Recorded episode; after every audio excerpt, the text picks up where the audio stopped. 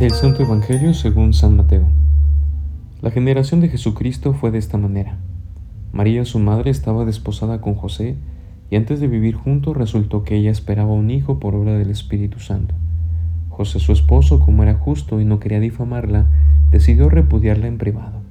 Pero apenas había tomado esta resolución, se le apareció en sueños un ángel del Señor que le dijo, José, hijo de David, no temas en acoger a María, tu mujer, porque la criatura que hay dentro de ella es por obra del Espíritu Santo.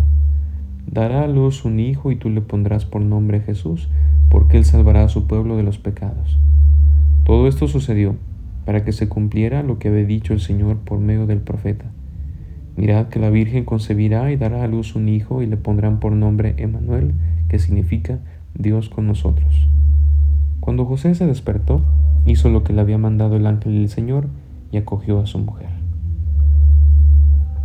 Estamos a escasos seis días de celebrar la noche más santa, esa noche donde el cielo con la tierra se han hecho uno, esa noche donde las tinieblas han sido vencidas por el amor.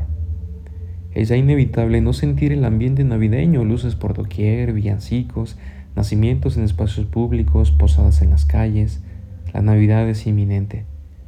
Pero más allá de esta Navidad, que en ocasiones encandila por tanta luz que la acompaña, se desarrolla otra, quizá más sincera, una que surge de la pobreza, una que está lejana de los regalos y las cenas abundantes, lejana de los abrazos y del calor de un fuego casero, una Navidad en la que Dios nace entre los pobres, entre los que sufren, en los que tienen menos. Es ahí, en esos contextos que hemos dejado al margen, donde de una manera privilegiada la Navidad es más palpable. Y es ahí donde la auténtica Navidad se hace presente, es ahí donde por no tener nada se sigue disfrutando del encuentro personal, se valora la presencia del otro. ¿Cuántos de nosotros no estaremos esta Navidad perdidos en nuestros celulares, desaprovechando la presencia de nuestros padres o abuelos?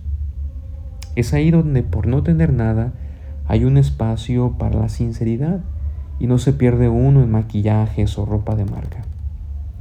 Es ahí donde se está más cerca del suelo, del barro y del frío, donde Dios ha nacido, porque Dios no se ha quedado en el cielo, ha bajado y se ha hecho concreto. Por ello nadie está exento de que Jesús nazca en su propia vida, porque todos tenemos un poco de esto.